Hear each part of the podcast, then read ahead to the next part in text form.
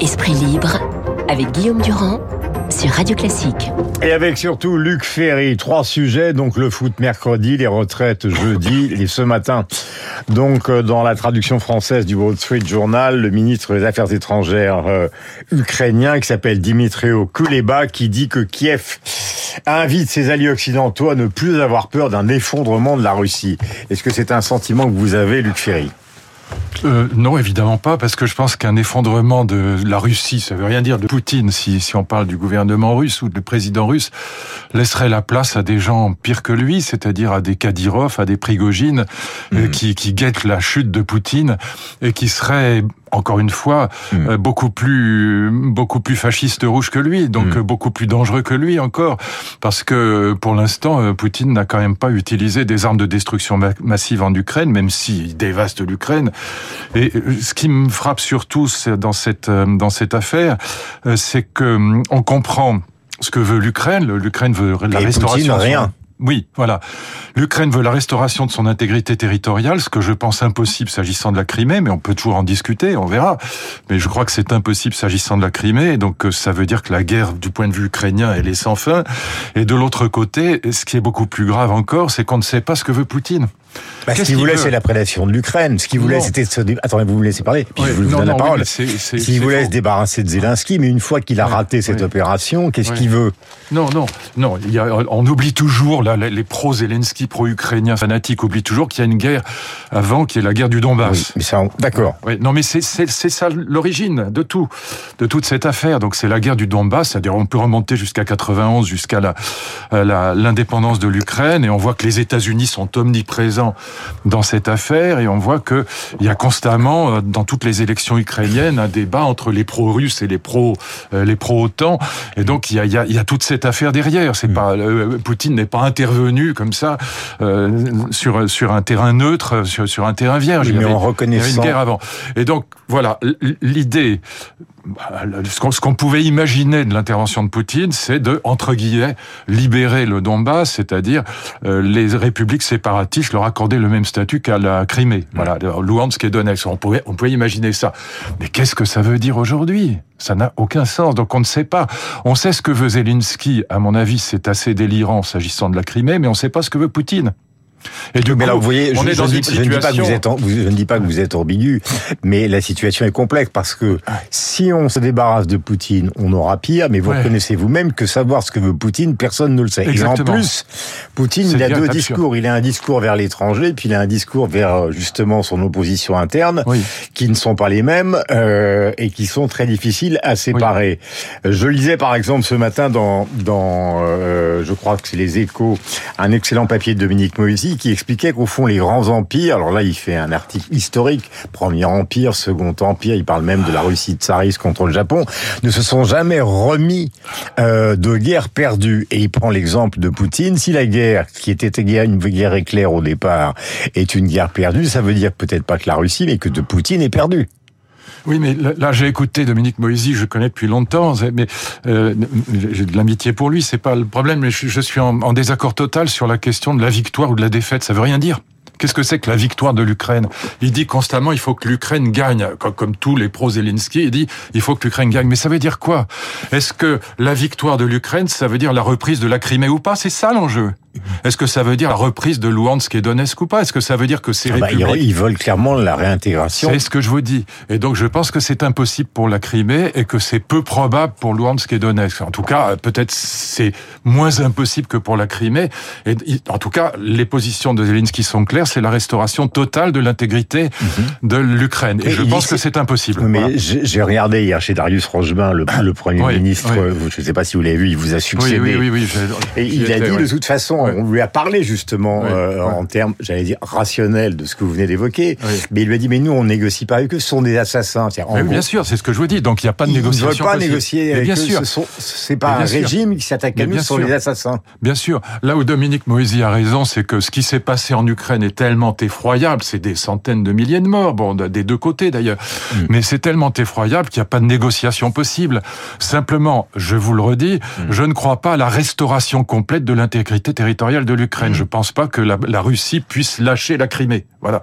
Et donc, euh, et pour Luhansk et Donetsk, c'est problématique. Bon. Mmh. Et donc, euh, ce, que, je ne comprends pas dans cette affaire, c'est pourquoi les Occidentaux, et moi, je, je, je, je respecte assez l'attitude de, de, de mmh. d'Emmanuel Macron sur cette sur cette affaire. C'est-à-dire parler à tout le monde. Oui, parler à tout le monde, et il faut parler aux deux belligérants si on veut sortir de cette affaire, parce que de toute façon, euh, la, la Russie va pas être délocalisée en Australie. Bon, donc elle restera au cœur de l'Europe, enfin en tout cas à l'est de l'Europe, et donc il faudra bien un moment ou un autre qu'il y ait la paix. Voilà, la paix. Mais quand on dit la paix, ah, il est muni quoi? Non, s'il faudra bien un moment ou un autre qu'il y ait la paix. Mm. Et donc, ça supposera qu'à un moment ou un autre, on obtienne de Poutine ce qu'il veut de cette guerre.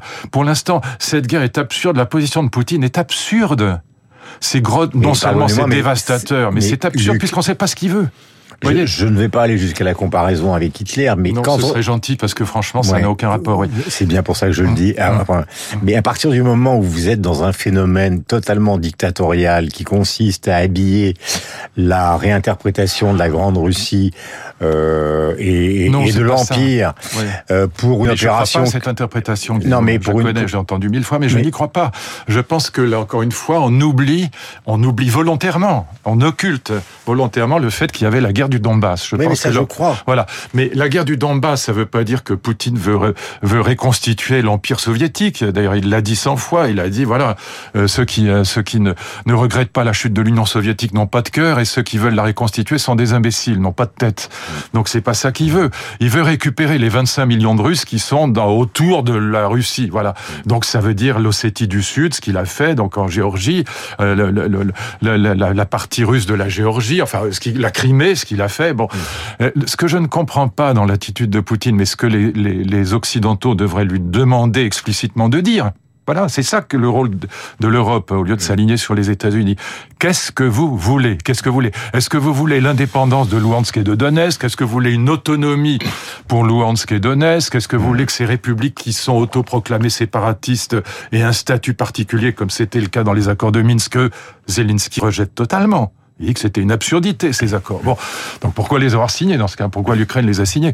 Et donc euh, voilà, il y a là euh, une incompréhension euh, de la part de l'Occident de ce que veut Poutine, parce que Poutine, c'est pas clair ce qu'il veut. Voilà, c'est et je ne comprends pas qu'on ne le lui demande pas. Voilà, qu'on ne l'oblige pas à le dire au lieu de s'aligner sur les États-Unis avec un Biden qui ne veut pas lui parler. Voilà, d'où évidemment. évidemment, encore une fois, l'intervention, l'agression de Poutine est absurde. Elle est dévastatrice et absurde, elle est indigne. Autre sujet. Voilà, ça n'empêche pas que de toute façon, euh, au, bout de cette guerre, il y aura la paix.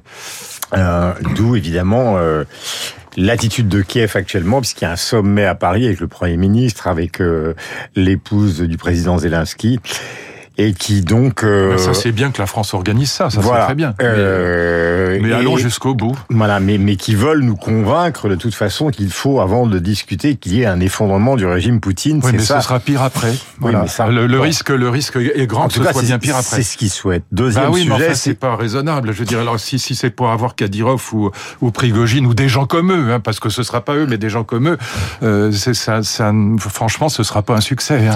France Maroc mercredi. Euh, euh, c'est la fête du football euh, Ou est-ce que c'est un match à haut risque, comme le dit Yves Tréhard dans le Figaro ce matin? Oui, oui, c'était un match à haut risque, mais c'est pas ça qui me frappe dans l'affaire. Oui, ça c'est sûr qu'aujourd'hui, de toute façon, en France, il n'y a pas un, seul événement majeur sans qu'il y ait des, dégradations et des dévastations sur les Champs-Élysées. Bon, mais ça, c'est pas une nouveauté. Mais là, c'est le risque est grand. J'aimerais pas être à la place de Darmanin mercredi. Mais bon, euh, ce qui me frappe le plus là-dedans, c'est le fait que moi, je suis pas un fan de foot, mais je comprends très bien qu'on puisse être fanatique, euh, être passionné par un sport. J'adorerais être fan de foot. Ça, ça m'occuperait. Je travaille 10 heures par jour. Ça m'arrangerait de pouvoir regarder un match à la télé euh, en buvant une verre de bière. Bon, mais il se trouve que ça m'intéresse pas. C'est comme ça. Et que j'ai le droit que ça m'intéresse pas. Mais ce qui me frappe, c'est que au fond, les peuples se sentent bien davantage représentés par une équipe de foot mmh. que par un gouvernement ou par un président de la République. Et ça, je trouve ça fascinant. Parce que moi, je ne me sens pas représenté par une équipe de foot. Mmh. J'ai pas voté pour eux. C'est pas mes ambassadeurs. vous connaissez les textes de Zeldin, les grands historiens anglais sur, sur les passions. Oui, mais justement, c'est pas. Euh, je, je pense qu'il y a les Français qui ne s'intéressent pas au foot. Je pense pas être le seul. Ne sont pas passionnés ni représentés par une équipe de foot. En revanche, ce qui est fascinant, c'est que c'est pas simplement des passions, ce sont des passions nationalistes. C'est le seul endroit, au fond, où un type de gauche, comme mon camarade Danny Cohn-Bendit, enfin de gauche s'il est encore de gauche, enfin en tout cas qui en vient, euh, s'autorise à être nationaliste. Mmh. C'est ça qui est fascinant. Mmh. Alors que euh, le gouvernement ne représente à peu près rien aujourd'hui, euh, le, président de la République pas grand-chose, peut-être 20 ou 25% des Français. Mais alors franchement, là, des millions de Marocains ou de Français vont se sentir représentés par une équipe de foot pour laquelle ils n'ont pas voté. Mmh. Fascinant. Et donc là, on va s'autoriser à être nationaliste. D'où la violence d'ailleurs, parce que quand on est pareil nationaliste... dans le journalisme sportif. C'est-à-dire? Bah, Le journalisme sportif est un journalisme particulier parce que euh, vous pouvez regarder les commentateurs à la télévision. euh, ils sont soit déçus, soit heureux de ce qui existe pour, ou ce qui arrive à l'équipe de France. Alors qu'un journaliste politique, même s'il est engagé, il n'a pas ce type ou en tout cas cette, cette caricature d'engagement. Oui, oui. J'avais un, un, vieil ami, Jean-Luc Marion, qui est aujourd'hui académicien et qui me dit qu'il adorait aussi le sport, qui lisait l'équipe. Voilà. Et qui, bon, il y a des sports que j'adore, mais enfin le foot m'intéresse pas, peu importe, euh, c'est pas c'est pas le problème. Mm. Mais et qui disait qu'en fait il fallait décrypter l'équipe et que l'équipe racontait des, des guerres, euh, euh c'était crypté, mais qu'il fallait. Un très bon journal. Voilà, évidemment. Et donc euh, voilà, ce, qui me fascine, c'est cette représentation de, je sais pas combien il y a de gens dans une équipe de foot, de joueurs dans une équipe de foot. Il y en a 11. 11 voilà, il y en a 11. Et donc on se sent représenté par 11 gamins qui tapent dans un ballon pour lesquels on n'a pas voté, qui ne sont pas nos bah, ambassadeurs. Bah, normal. Et avec les... Non, puisque moi je n'ai aucun lien avec eux. Donc une sorte. D'accord, mais vous êtes, vous êtes le, vous êtes. Non, je suis pas le seul. Non, non, non. Il y a des gens qui s'intéressent pas au foot. Guillaume, sachez-le. Non, non, non, on n'est pas une minorité. Non, non. Regardez, non, il y a beaucoup de gens qui ne s'intéressent pas au tennis, qui ne s'intéressent pas à la F1, qui ne s'intéressent pas au foot. En Luc, les gens ont applaudi, ont même dit que ça avait changé la société, puis on s'est rendu compte après qu'on a gagné un titre de champion du monde, mais que ça n'a rien changé. Ça n'a rien changé l'évolution de la société. Ça changera pas la réforme des retraites par rapport à ça. Oh, pas sûr. Bon, je demande à euh, voir.